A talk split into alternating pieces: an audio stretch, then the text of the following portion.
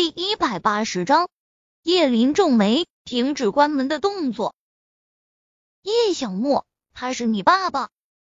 他出声纠正道：“他能保证，这么多年，他从来没有在叶小莫面前说过宁少臣一句的不好。”叶小莫从懂事起，他就灌输他，他之所以没有爸爸，是因为一些特殊的原因，他们不能在一起。但爸爸如果知道他的存在，肯定是爱他的。他认为大人的无奈并不是错，更与孩子无关。可叶小莫似乎对宁少臣的印象并不好，以后你少看点电视剧。说这句话，他有些心虚，儿了他一眼，有些无奈，有些溺爱，更多的也是愧疚。这几年，他陪他的时间非常少。徐姐虽很会照顾孩子，但并不是一个爱说话的人，所以叶小莫的语言接触几乎全来自于电视上。叶林，你是不是缺根筋呀？你为了生我，命都差点没了。他好，他好，那时他人在哪儿呢？要不是我楚爸爸，我这小生命就给他扼杀在你肚子里了。说完，用很铁不成钢的眼神睨了眼叶林。再说了，你看看这几年，你想他想的半死。听楚爸爸说，人家都娶媳妇了，你就是昨天那电视里说的啥二百五？叶林瞬间崩溃，如此老成的话，他怎么想怎么惊讶，居然出自于一个三岁小孩。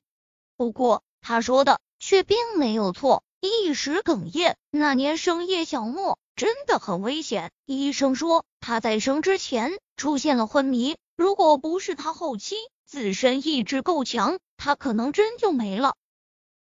这件事上，他感激楚雨洁，可他并不怪宁少臣，毕竟不知者无罪。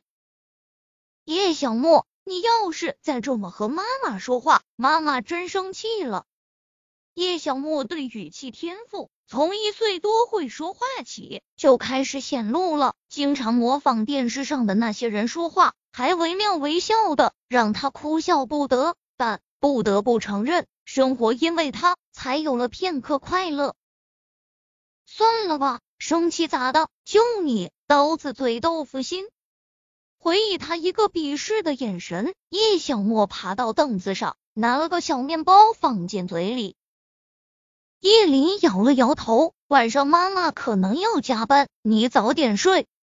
他朝着他无奈的笑了笑，拿着包出了门。叶总，晚上那个客人是在半个月前和您预约的，但他临时说自己时间太赶，来不了公司，要请您过去会场化妆。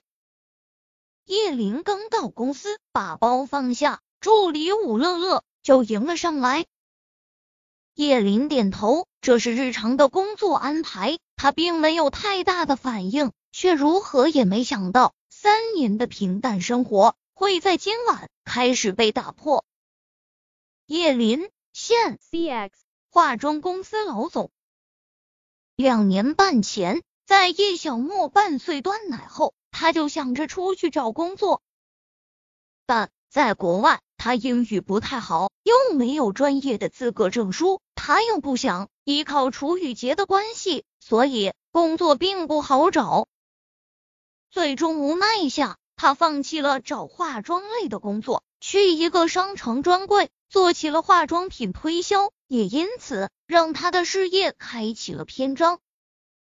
因为他善于化妆，能在瞬间观察客人面部的优缺点。并能准确的帮其遮掩缺点，突出优点。人勤奋、努力、待人和善，所以他所推广的护肤品很快在整个商场脱颖而出。